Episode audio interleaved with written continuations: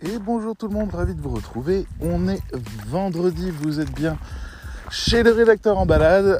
Et je suis David Goss, créateur du cercle des rédacteurs. Et euh, aujourd'hui, je continue mes balades avec mon chien qui est euh, un chien qui a besoin d'énergie et a besoin de se dépenser. Donc aujourd'hui, c'est journée sport. Il est 8h du matin. J'ai mon lanceur de balles. Mon chien, je vais l'éclater sur 2 km et après, il va dormir comme un bébé toute la matinée. Bref, pour ceux qui n'ont jamais vu les photos, déjà il y a mon Instagram, vous pouvez aller faire un tour parce que mon chien c'est ma star. Euh, et que euh, vraiment ma vie c'est de la merde. non, j'en sais rien. non, non. Mais, euh, mais voilà, donc c'est un, un croisé Jack Russell Chihuahua, ce qui est un cocktail assez détonnant du meilleur des deux mondes, c'est-à-dire un chien extraordinairement mignon, mais extraordinairement énergique aussi. voilà, c'est le meilleur des deux mondes.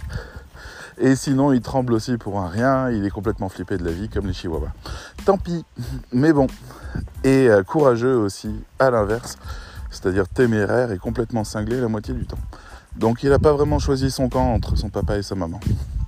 Ce sont des choses qui arrivent. Aujourd'hui, j'avais envie de vous parler d'un sujet qui est un peu au cœur de l'actualité du cercle des rédacteurs, un peu une difficulté que les différents élèves euh, des formations pratiques, c'est-à-dire l'agence école, et de la formation communicant, euh, qui est la troisième formation qu'on a euh, réussi à faire financer en, mars, en avril pardon, par plus de 40 élèves au total, et donc qu'on crée en collaboration avec eux, et qui prend une tournure ma foi, fort étonnante et fort inattendue, puisqu'ils sont rentrés maintenant à l'intérieur d'une histoire basée sur la piraterie du XVIIe siècle, métaphorique et symbolique à souhait, leur permettant d'explorer l'univers des rédacteurs web d'une manière tout à fait originale et extrêmement sérieuse. Hein. Je cite régulièrement Freud pour ça, euh, qui est que l'inverse du jeu n'est pas le sérieux mais la réalité.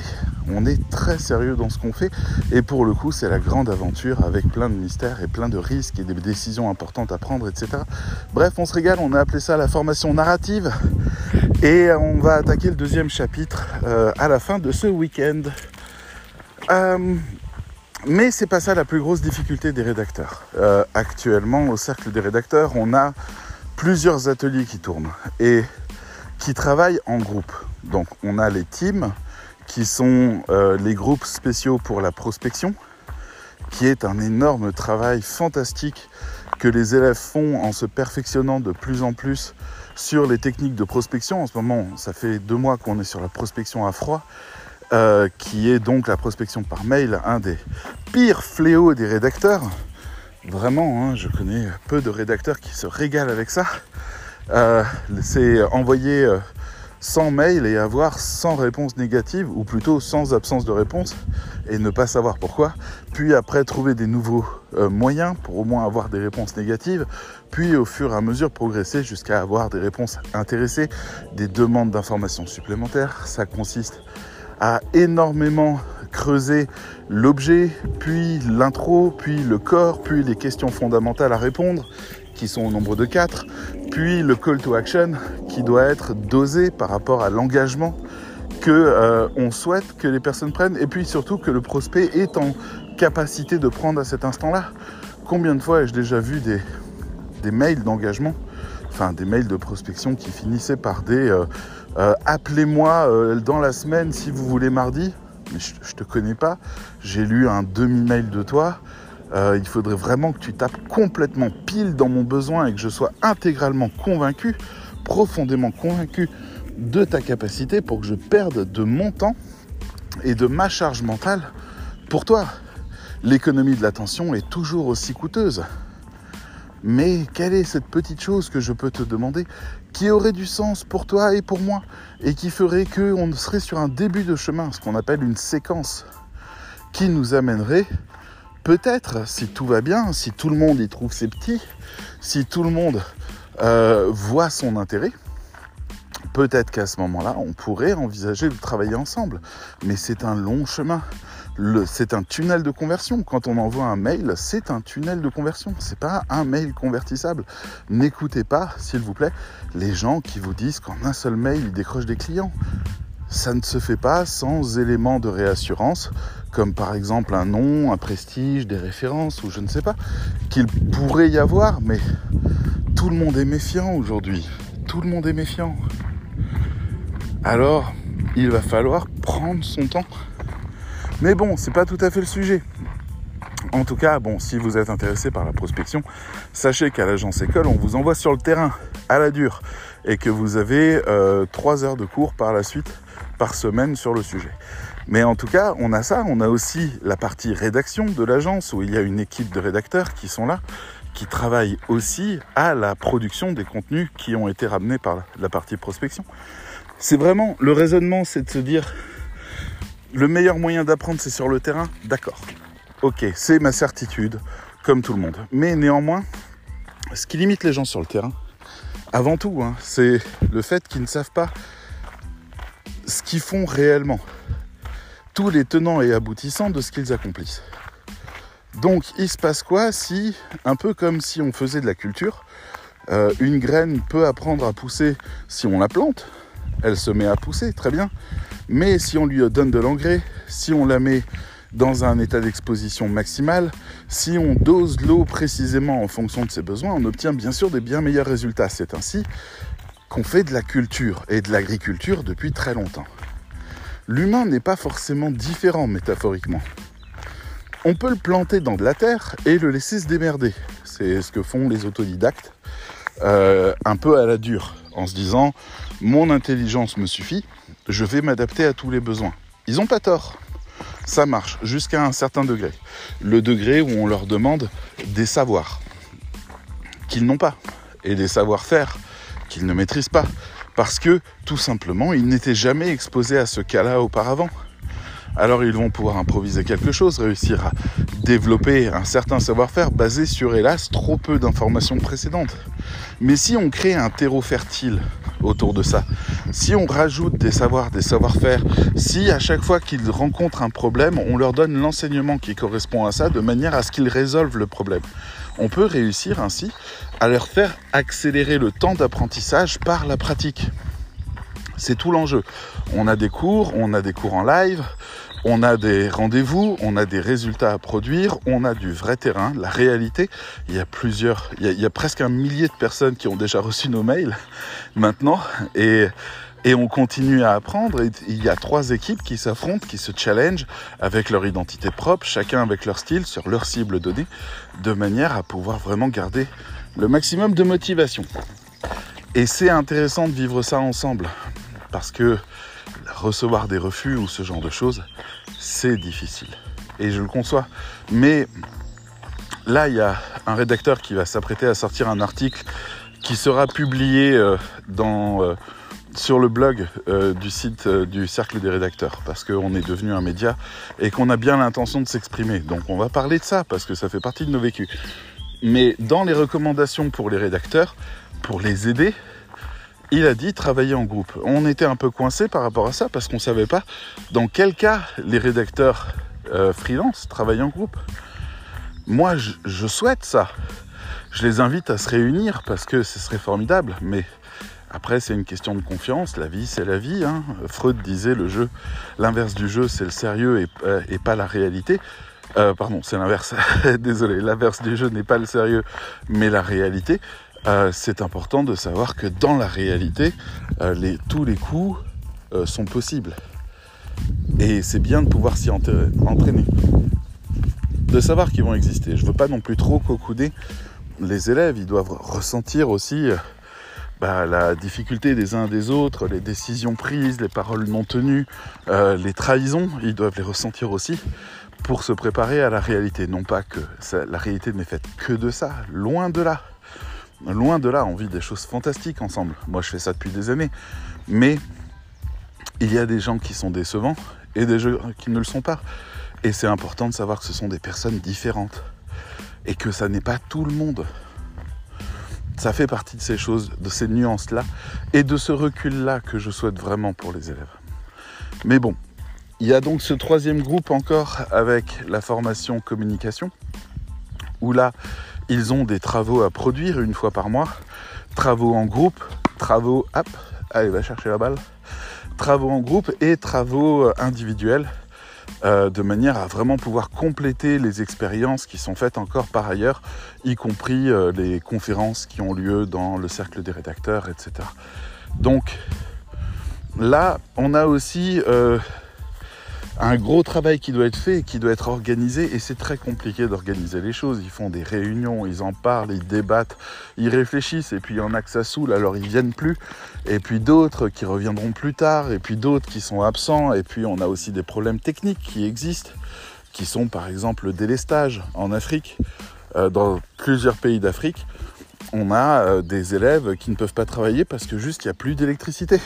Donc euh, on doit faire avec ça. Il y a aussi des problèmes qui sont inhérents à, des catastrophes naturelles ou politiques, ou tout simplement des choses qui concernent la vie, la difficulté d'accéder à un ordinateur ou ce genre de choses. Donc on a, ça c'est une partie, et puis il y a l'autre, bah, tout simplement, quand des élèves ne sont plus présents et que j'ai des chefs d'équipe qui viennent me dire qu'est-ce que je fais, qu'est-ce qui se passe, qu'est-ce que je dois en penser, la réponse c'est juste dans la vie on a un top 10 eh ben, la formation n'est plus dans le top 10. Des choses plus importantes sont rentrées dans le top 10 chez cette personne. On doit éventuellement questionner pourquoi est-ce qu'elle a baissé et demander quand est-ce qu'elle y reviendra. Et c'est tout. Il y a des personnes qui sont parties comme ça, spontanément, du jour au lendemain. J'ai compris que ça n'était pas un métier pour moi. Merci beaucoup, les amis. Bah, c'est, c'est OK. C'est OK. On travaille à la vie des gens. Donc, c'est normal qu'on fasse ça. Maintenant, il y a des groupes, il y a un groupe notamment, où ils sont 7 euh, ou 8 dedans, et il y en a plus que 3 ou 4 qui sont actifs, les autres ont disparu ou font n'importe quoi ou font perdre du temps, etc. etc. Et euh, finalement, en fait, euh, ne, sont plus considérés comme actifs. Eh ben voilà, ça c'est une autre réalité importante, c'est qu'un groupe a la puissance de ce que chacun y met et pas du nombre de ses individus.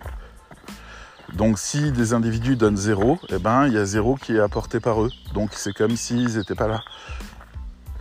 Et puis d'autres où il n'y a que un ou deux qui sont donnés parce que euh, trop occupés, trop de difficultés, trop de travail. Pas le temps, pas intéressé, pas dans le top 10 tout simplement. Ou alors en, en places qui ont beaucoup réduit et qui sont en queue de peloton en quelque sorte. Ah, faut que je récupère la balle. Mon chien fait tout très bien, sauf me ramener la balle. Ah, voilà, viens là toi. Allez. Elle va être éclatée. Et, euh, et bah c'est pareil. Et puis il y en a d'autres qui vont être à fond, qui vont être à 10. Désolé, je dois me moucher. Je vais vous écarter un petit peu.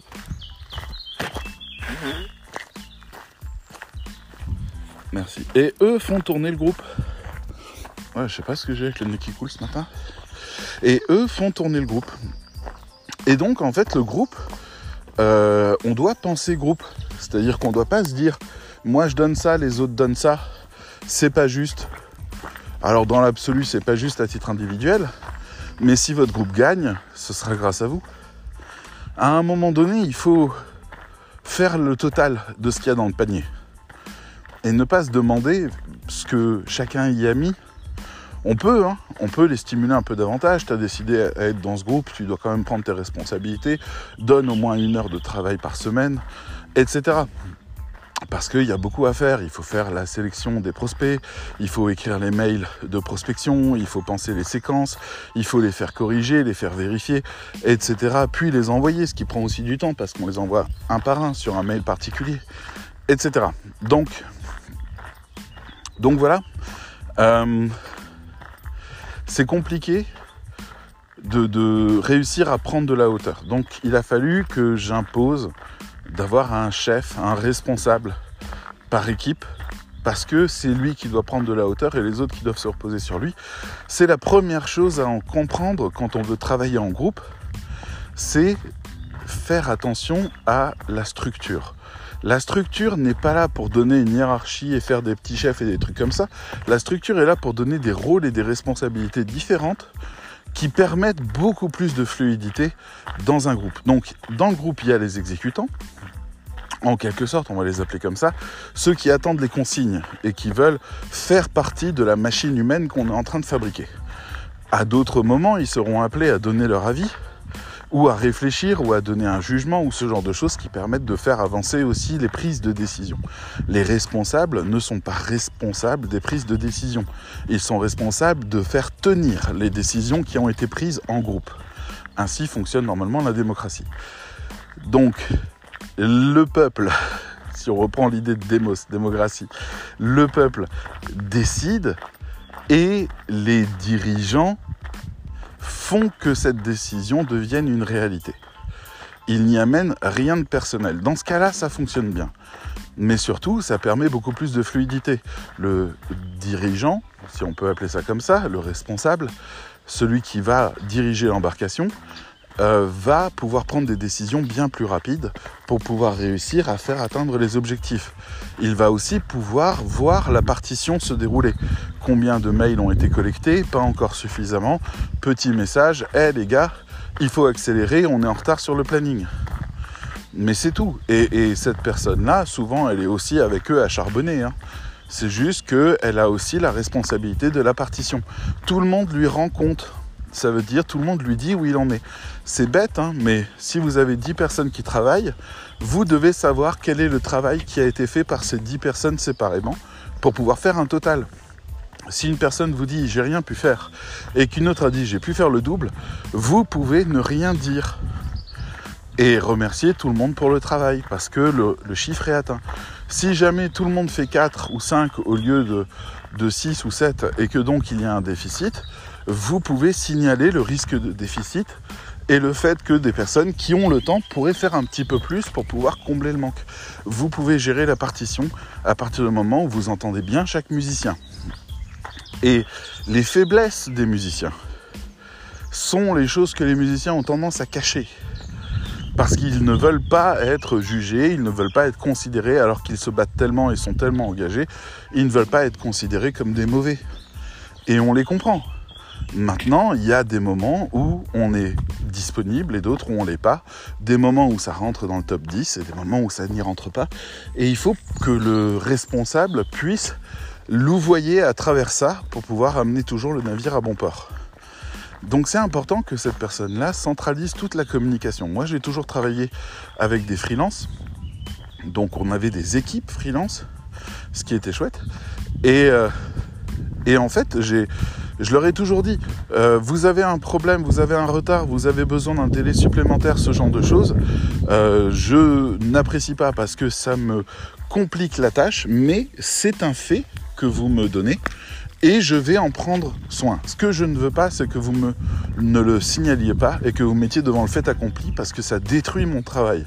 Mais si vous vous y prenez suffisamment à temps, je peux déplacer vos charges de travail sur d'autres personnes qui sont payés à ce moment-là pour ça, donc ça pose pas de problème, et pouvoir ainsi vous garder comme bon élément parce que tout simplement vous n'avez pas été disponible à un moment donné et j'ai dû faire un travail de transfert. C'est pas un problème, je peux faire ça. Mais si vous ne me prévenez pas à temps, vous me mettez face à une situation impossible. C'est comme si vous vous apprêtiez à démarrer une course et que vous rendiez compte qu'il manque un pneu à la voiture on vous a volontairement mis dans la merde. Pour des raisons qui sont personnelles et pas du tout euh, qui sont euh, tournées contre vous. C'est des choses, voilà, dans, la vie de la personne, c'est plus dans le top 10 parce qu'il y a d'autres choses plus importantes qui y sont passées. Mais j'ai déjà dû me séparer. Euh, si je peux dire, c'était pas des employés. J'ai dû cesser de travailler avec des rédacteurs parce qu'ils m'ont mis dans la merde, réellement, le jour même du rendu, je leur demandais où c'était, ils disaient je l'ai pas fait parce que et ils me donnaient une raison personnelle. Même si elle était valide, ça dégageait parce que c'est tellement dangereux pour un groupe des gens qui se comportent comme ça, mais tellement dangereux quand on a promis à un client de rendre tout un travail à temps et qu'on ne peut en rendre que deux tiers parce que un tiers n'a pas été fait parce que la personne est en train de, je sais pas, euh, faire passer son bac à son fils et qu'elle a décidé de consacrer son temps à le faire réviser parce que tu comprends, le bac c'est plus important. Je me fous de savoir ce que tu penses du bac, si c'est plus important ou moins important. Tu me le signales deux semaines en avance? Deux semaines en avance, tu savais bien qu'il y avait le bac. Donc, tu deviens dangereuse. Et d'ailleurs, tu es devenue dangereuse. Et il a fallu qu'on s'excuse auprès du client. Et on a perdu un contrat par la suite parce qu'on a eu ben, tout simplement deux semaines de retard. Alors que c'était pas prévu et qu'on était bon et que tout le monde s'est donné à fond pour rendre à temps. Ça, c'est le truc à comprendre. Les gens qui investissent, investissent sincèrement et veulent réussir. Donc, quelles que soient les raisons, et j'en ai eu plein, hein, je pense à cette personne-là, mais euh, je pense à d'autres personnes euh, comme euh, j'avais pas le moral. Le, top, le truc inaudible, hein, je vous le dis inaudible, dans, le cas où vous êtes une agence éditoriale et que vous engagez des freelances qui vous rendent pas le travail, c'est j'ai eu un contrat mieux payé, tu comprends, il fallait que je le priorise. Alors déjà, c'est dégueulasse de faire ça c'est dégueulasse et ça, ça nuit à ton image définitivement. Mais au-delà, tu ne m'as pas prévenu. Tu aurais pu me dire, David, il faut décaler ces trucs-là, j'ai besoin d'argent, j'ai réussi à avoir un contrat mieux payé qui tombe hélas sur les mêmes délais. Je suis désolé de devoir faire faux bon. Est-ce que c'est possible qu'on transfère ça à un autre rédacteur et je reviendrai par la suite? Mais j'ai vraiment besoin de cet argent, j'espère que tu me comprends. Bien sûr que je te comprends. Tu m'as laissé le temps de me réorganiser, je n'ai aucune raison de t'en vouloir. C'est très bête, hein. mais ça, c'est le cœur de la communication. Et c'est très difficile d'enseigner ça aux élèves qui considèrent encore qu'ils ont, qu'ils vont être jugés et qui sont parfois jugés. mais de base, le chef de projet ne doit pas juger. Il est chef de la partition, il ne doit pas juger des motivations des uns et des autres. Il doit juste considérer ceux qui sont là, actifs, et surtout il doit partir de l'idée que tout le monde est fiable. Prévenir deux semaines à l'avance qu'on ne pourra pas faire le travail, c'est rester fiable. On peut continuer à compter sur la personne parce qu'elle nous prévient suffisamment tôt en cas de problème. Après, on a l'extrême inverse où j'avais un rédacteur une merveille. Même si c'était pas celui qui écrivait le mieux stylistiquement ou qui respectait, euh, enfin tout était toujours parfaitement respecté. Euh, lui, il me prévenait, il m'envoyait des mails, il disait je t'ai promis de te rendre tout à 16h, j'ai un retard, ce sera à 16h30, est-ce que c'est bon? Et alors lui, je lui disais merci, je t'aime en réponse. Parce qu'il me prévenait deux jours à l'avance. Euh, il était tellement cadré, c'était dingue. Il savait à quelle heure il me rendait les choses. Les livraisons, c'était à la minute dans la boîte. C'était dingue, génial. En tant qu'organisateur, c'est fabuleux. Alors maintenant, vous allez pouvoir me dire, David, mais en tant qu'organisateur, ok, toi, tu organises, ok, dans tes équipes euh, d'élèves, il y a à chaque fois un responsable qui organise. Mais bon, c'est pas la vraie vie. Ah bon? Parce que ton client, il n'est pas en train d'organiser? Parce que ton client qui est en train de créer un site internet en manageant à la fois des SEO, à la fois des équipes de design, à la fois des intégrateurs et à la fois des rédacteurs, il n'a pas une date de sortie pour son site? Moi, j'ai déjà réussi à cause de, connards, j'ai pas d'autres mots, de rédacteurs qui m'ont foutu la merde pendant un été dans ma boîte. Euh, on m'a rendu un travail avec deux mois de retard. J'ai perdu un contrat à 12 000 euros juste derrière. 12 000 le client qui m'a dit je pensais qu'on pouvait compter sur vous, mais non, on a déjà donné les contrats avec quelqu'un d'autre qui, eux, tiennent leur délai. Merci, au revoir. L'horreur, l'horreur, sale période pour moi. Oli, viens ici tout de suite. Pas bouger. Pas bouger. Ouais, ouais, fais attention.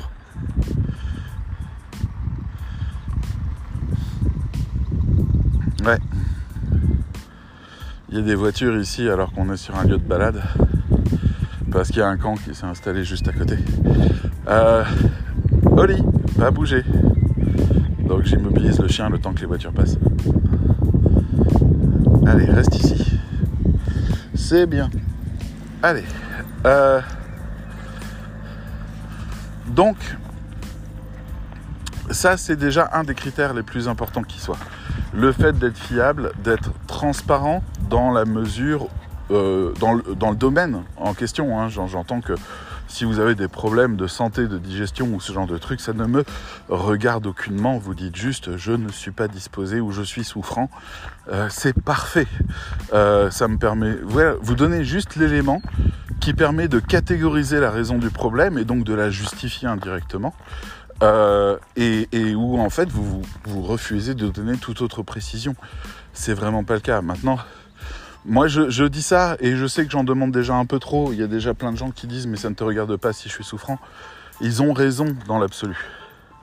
Ils ont raison.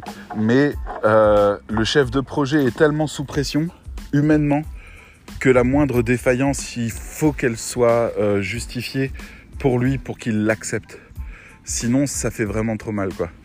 Euh, vous êtes en train de travailler, vous avez 200 textes à faire en un mois, tout le monde est au taquet, et d'un coup vous avez une personne qui vient vous voir qui avait la responsabilité de faire 30 textes à elle toute seule, et qui vous dit je ne serai pas disponible parce qu'elle a décidé de pas justifier des trucs terribles comme euh, j'ai perdu quelqu'un de ma famille ou, j'ai attrapé le Covid ou je sais pas, peu importe.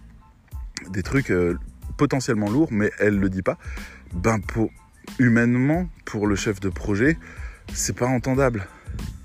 Il va dire c'est un mauvais élément non fiable ce qui est une erreur. Donc, le mieux, c'est de catégoriser le problème. J'ai un grave problème de famille. Euh, je suis souffrant. Euh, j'ai un problème euh, urgent à régler. J'ai un contrat prioritaire qui arrivé que je ne peux pas refuser. voilà, ce genre de choses. Parce qu'à partir du moment où vous expliquez toute l'histoire, vous offrez la possibilité au chef de projet de vous juger. Il peut établir lui-même si oui ou non c'était bien une priorité.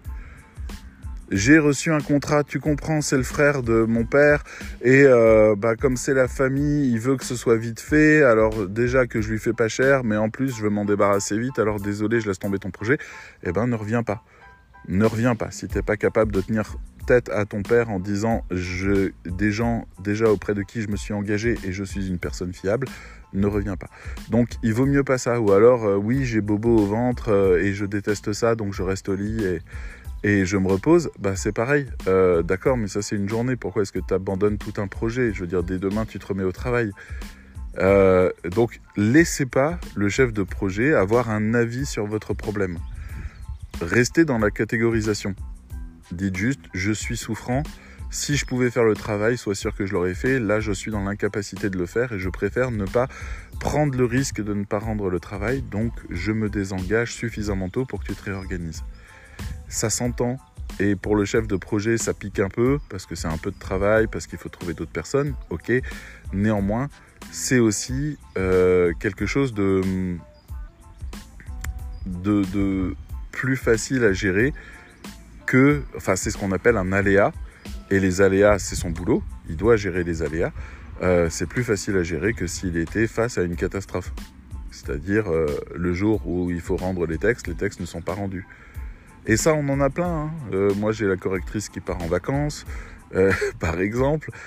j'ai les rédacteurs qui livrent tout à la date de rendu, mais en premier jet, c'est-à-dire où il faut faire des corrections parce que les travaux n'est pas bien fait, et donc on perd une semaine. Euh, les, euh, les consignes qui sont fausses, qui fait que tous les textes sont rendus, sont mauvais, et le rédacteur qui me dit puisque les consignes étaient fausses, je ne ferai pas la correction, tu te démerdes. Euh, ça, c'est déjà arrivé aussi. moi, après, je veux dire, on peut, on peut discuter de tout. Euh, je peux pas forcément donner d'argent parce que j'ai déjà une toute petite part à l'époque de Céomantique de mon agence, donc je pouvais pas forcément compenser quand j'avais fait l'erreur, mais je trouvais toujours un moyen de récompenser l'autre s'il me sauvait la mise à ce moment-là.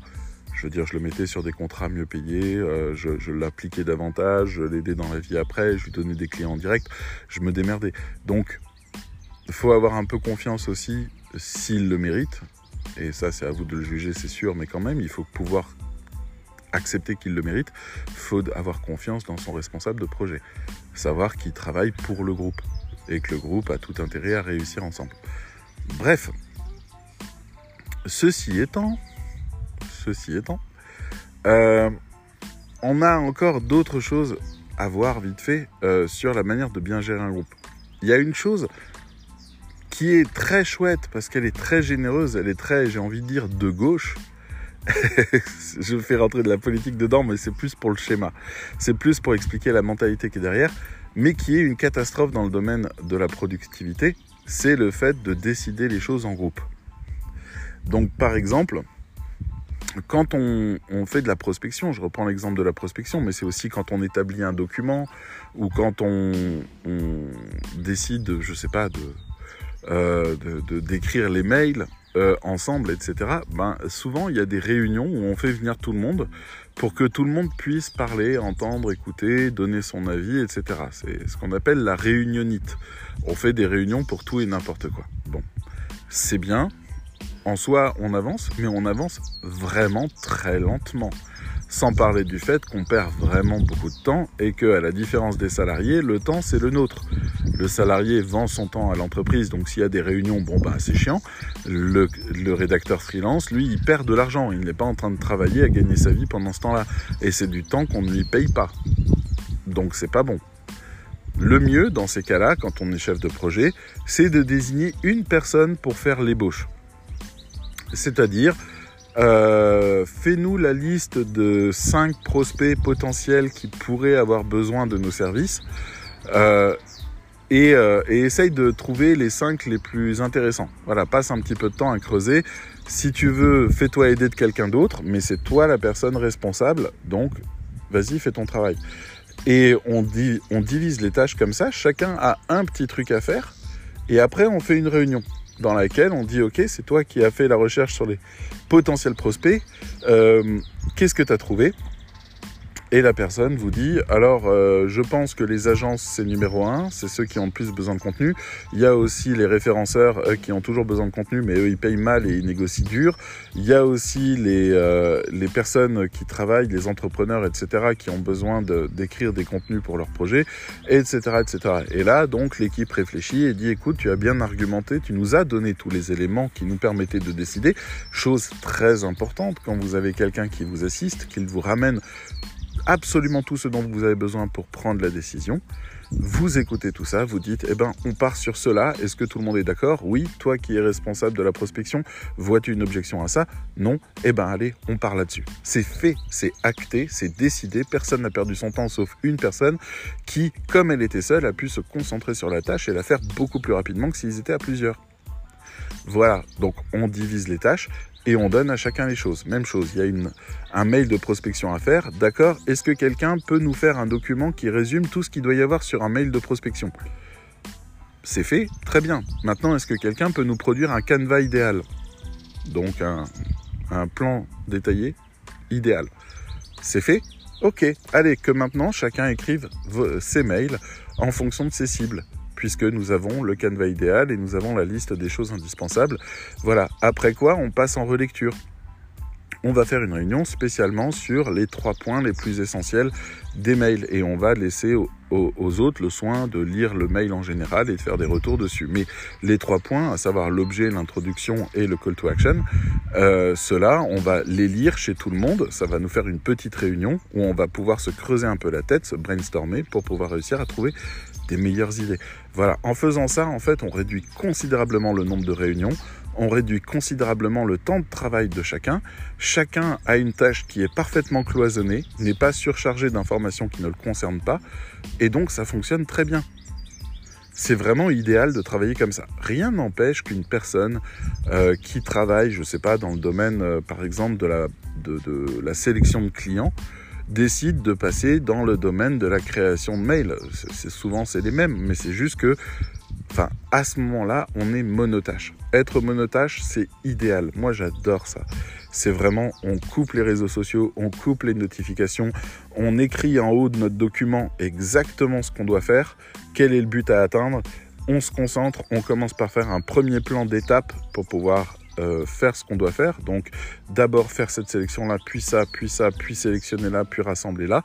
Et on y va, et on check, et c'est fait, et on a passé une demi-heure là où on aurait pu passer 3, 4 heures, 5 heures si on avait été parasité par beaucoup d'autres choses, à commencer par le rythme des autres. Et là, on arrive sur le troisième point que je voulais aborder, euh, à propos de la gestion des groupes et de l'optimisation des groupes.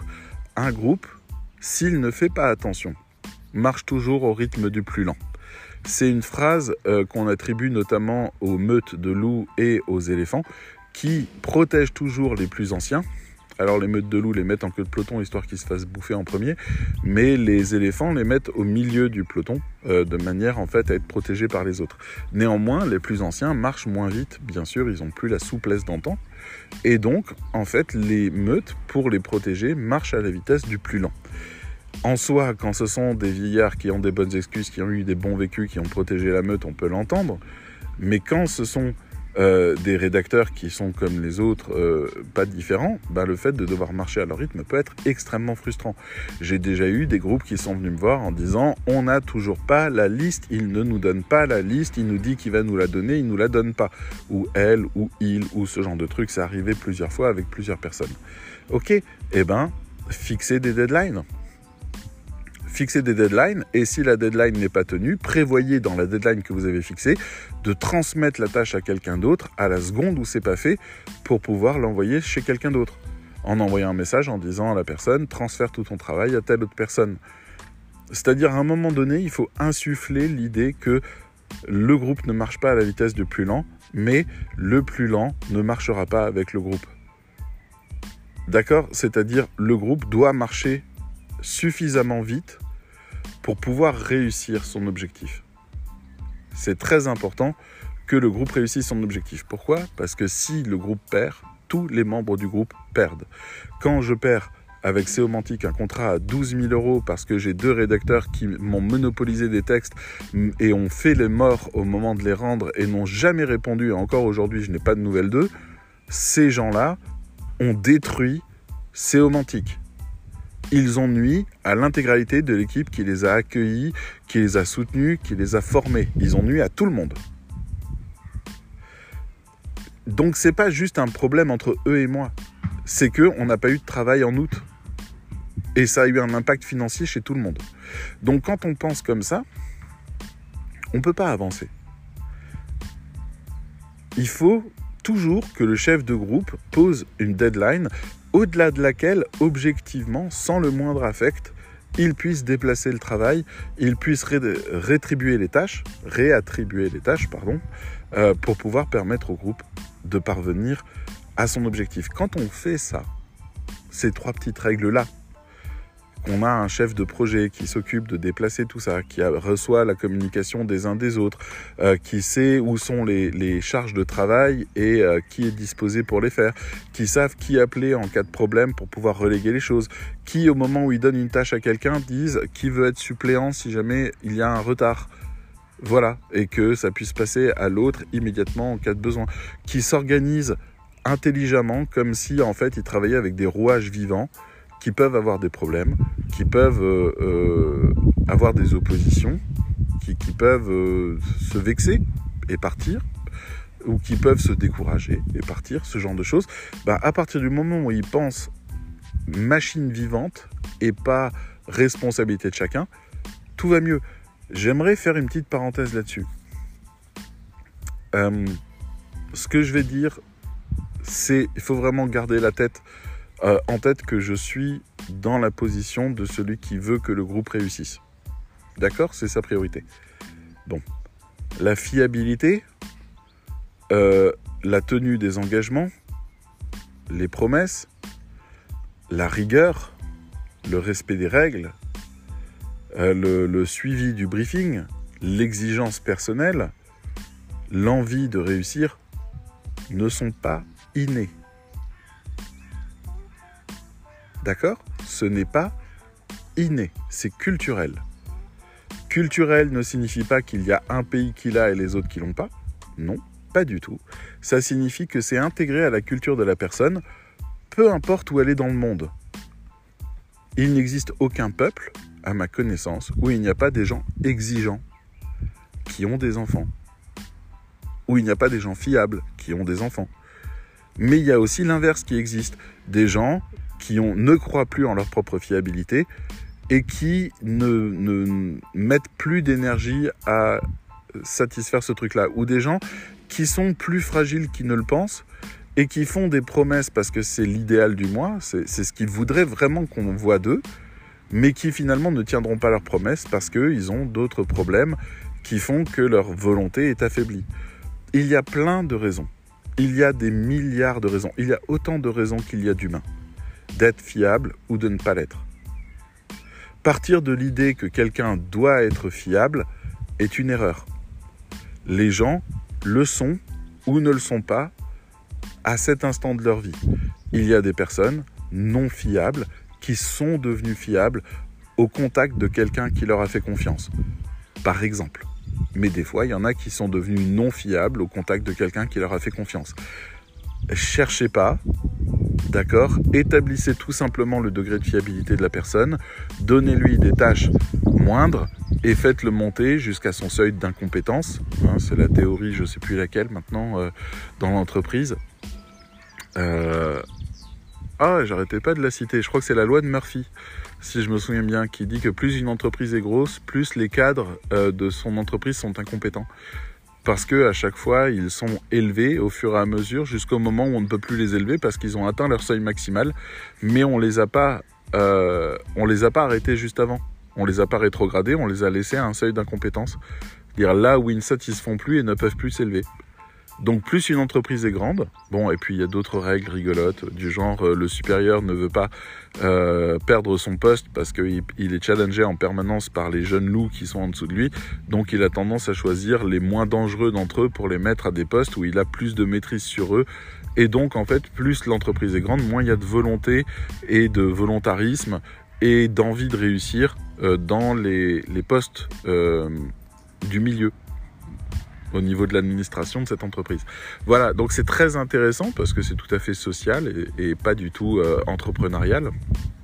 Donc voilà. Mais en tout cas, on peut en tirer des enseignements de tout ça. Enfin, pas vraiment de la loi de Murphy en soi, mais si ce n'est qu'il y a toujours un moment où quelqu'un atteint un seuil d'incompétence. Et là, le chef de projet doit rétrograder cette personne, mais positivement. Donc moi, par exemple, j'enseigne aux élèves, euh, quand je vois qu'il y en a un qui a écrit un texte qui n'est pas assez bon, parce qu'il y a beaucoup de lacunes, notamment structurelles et autres, je lui dis euh, tu as trop de faiblesses sur la structure, je te ramène à l'étape du dessous où tu vas travailler sur des plans, ce qui va te permettre d'avoir une meilleure logique de la structure. Tu vas faire ça pendant un temps, et quand tu sentiras que tu maîtrises ce truc-là, tu m'en parles et je te referai faire un essai au-dessus.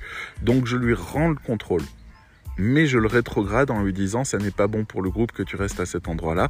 Néanmoins, j'attends de toi que tu puisses de nouveau revenir à cet endroit-là. Donc pas de stress, personne n'est incompétent. Personne ne mérite de rester à une place à vie les gens, on va juste les mettre à un poste où ils apprennent davantage et où ils rendent service à la communauté, à ce petit groupe dans son fonctionnement, où ils sont efficaces et ils apportent leur pierre à l'édifice. S'ils travaillent trop lentement, on va leur donner que deux textes là où tous les autres en font 20. Mais les deux textes seront livrés parce qu'on part de l'idée qu'on investit dans quelqu'un. Cette personne, plus tard, sera efficace. Et c'est comme ça que j'ai des gens qui euh, sont arrivés en nous disant qu'ils ne valaient rien. Bonjour qu'ils ne valaient rien et qu'ils étaient nuls et qui me le prouvaient. Hein. Je leur donnais des textes et finalement c'était vraiment pas bon. Oli, non? Bonjour. Reste ici. Oli, non. Non Oli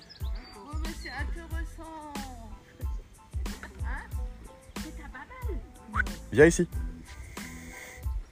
Je vous remercie. Assis. Oli, stop. Pas bouger.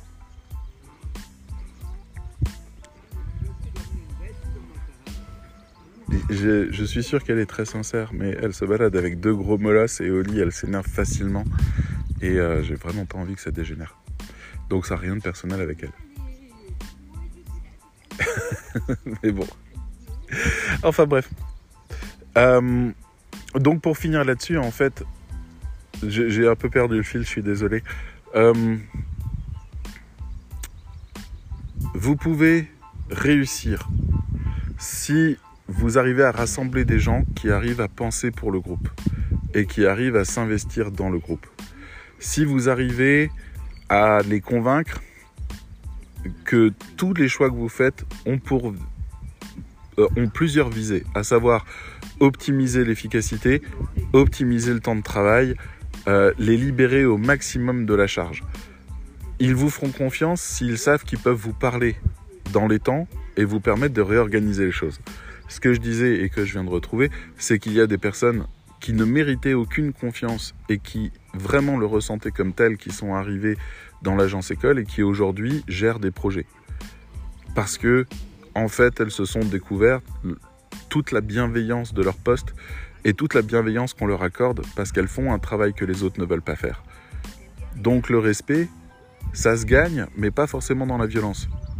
Ça se gagne quand les gens comprennent que ce que vous faites est bon pour eux et ce que vous faites, ils ne veulent pas le faire. Ça se gagne parce que vous rendez leur vie meilleure, parce que vous êtes suffisamment organisé et prévoyant. Tout le monde n'est pas organisé. Des gens peuvent avoir du mal à, à, poser une architecture de travail dans laquelle les autres peuvent s'inscrire avec une rigidité suffisante pour que les résultats soient là. C'est tout à fait possible que ça soit difficile pour des gens de tenir ce poste-là. C'est pas donné à tout le monde. Dans le MBTI, c'est réservé aux architectes et aux gens dans, ce type-là. Euh, MBTI qui est une arnaque. Hein, je ne sais pas si vous le savez. Euh, mais bon, en tout cas, euh, je pense que tout le monde peut être organisé. Il suffit juste de considérer que le résultat est plus important que le fait d'être aimé. Ça ne veut pas dire être détesté, ça veut dire rester juste en tout point, ne pas avoir à être jugé ni jugé, ne faire rien rentrer de personnel dans la relation, être tout à fait équitable, avoir une grille d'action en fonction des situations. Si tu fais ça, je ferai ça. Si tu fais ça, je ferai ça d'autre, etc. Et finalement donner des règles du jeu et être un bon maître de jeu dans le sens où on respecte ses propres règles et on s'y soumet également. Si ces choses-là sont en place, je pense que n'importe qui peut réussir. Mais j'ai déjà vu des très bons chefs de projet se faire péter la gueule par leur équipe parce que l'équipe a jugé qu'ils n'étaient plus légitimes, qu'ils n'avaient pas le droit de, parole, qu'ils ne devaient pas se plaindre, que les corrections qu'ils demandaient c'était abusif et que eux pensaient l'inverse et que c'était pas ça. Sauf que on doit faire voter le chef de projet. On doit établir démocratiquement dans une équipe qui sera chef de projet et on doit tenir la première règle. Le chef de projet est responsable des livraisons. S'il estime qu'un truc n'est pas de la bonne qualité, on doit l'écouter. Et on doit s'y plier parce que c'est lui qui prendra les coups. C'est lui qui sera face au client quand il fera les rendus. Donc, c'est son critère d'exigence qui compte. Maintenant, il n'est pas obligé de s'énerver, comme j'ai pu le faire quand j'étais euh, beaucoup plus jeune. Il n'est pas obligé de menacer. Il n'est pas obligé de souffrir de ça. Si on lui donne à temps toutes les informations, si on l'écoute, si on se comprend, mais on devient surpuissant. Moi, je suis encore aujourd'hui épaté, littéralement épaté de la qualité de production de ce qui sort de l'agence école qui est à la hauteur de mon ancienne agence où moi j'ai quand même sélectionné très durement les rédacteurs avec qui je, que je travaillais parce que je voulais que l'écriture soit nickel, je voulais que le SEO soit parfait, je voulais que toutes les règles soient parfaites, mais ils ont une telle énergie de groupe, une telle synthèse de groupe, ils arrivent à s'entraider, à se relire, à se corriger, à s'améliorer, que ce qui me livre à la fin, sincèrement, ça part directement en livraison, il n'y a plus de correction. Je trouve ça assez dingue pour le dire. Je sais que je dois ça à certaines personnes qui sont dans le groupe et qui sont à des postes stratégiques et qui font du filtrage et de l'enseignement, qui font littéralement des vidéos à l'attention des autres membres de la, rédaction pour les aider à s'améliorer, pour améliorer les process. Ils ont réussi à minimiser leur temps de travail et à maximiser les effets et ils font grandir tout le monde. Je ne peux pas être plus fier que ça. Vraiment, j'ai vu, on a eu des projets énormes qui sont passés de plusieurs milliers d'euros. Ils ont été validés du premier coup parce que le travail des chefs de projet et de deux ou trois personnes clés sur des postes clés à des endroits stratégiques, genre euh, euh, vérifier l'enrichissement sémantique, vérifier le style, notamment quand on a des personnes qui sont pas de France métropolitaine et qui écrivent, il peut y avoir des termes euh, qui sont inhérents à la langue française locale donc langue française du Bénin ou langue française de Madagascar ou langue française du Burkina Faso ou du Mali ou de Côte d'Ivoire. On, a, euh, ou Togo, Congo, etc., parce qu'on a des gens d'un peu partout, euh, ils apprennent avec nous la langue française dite métropolitaine, c'est-à-dire celle de, l'Hexagone, parce que même en Guadeloupe, c'est pas la même. Hein. C'est pas juste la France, c'est la France métropolitaine, là où se trouve le, un peu comme le globish en anglais, c'est la, langue française universelle quelque part. Et donc, en fait, on travaille avec eux là-dessus.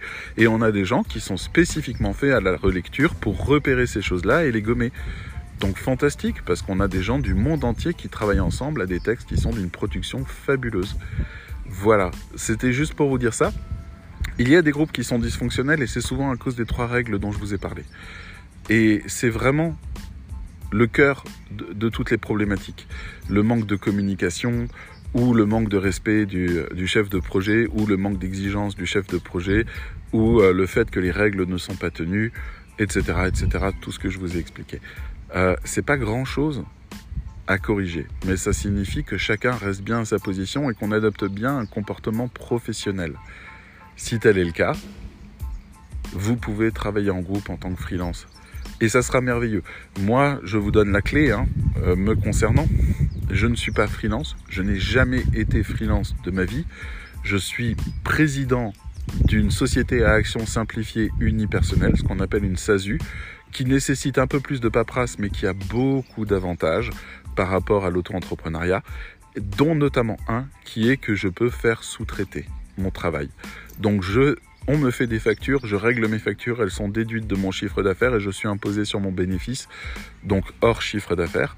Enfin, pardon, chiffre d'affaires hors charge, ça rentre dans les charges, la sous-traitance. Donc en fait, je ne suis pas imposé dessus, ce qui veut dire que je tourne vraiment comme une vraie entreprise. Et je fais pourtant, euh, enfin, j'ai fait le métier de rédacteur web. J'ai commencé par là, mais toujours avec ma SASU dans la poche. C'est toujours elle qui m'a permis d'être toutes ces choses-là.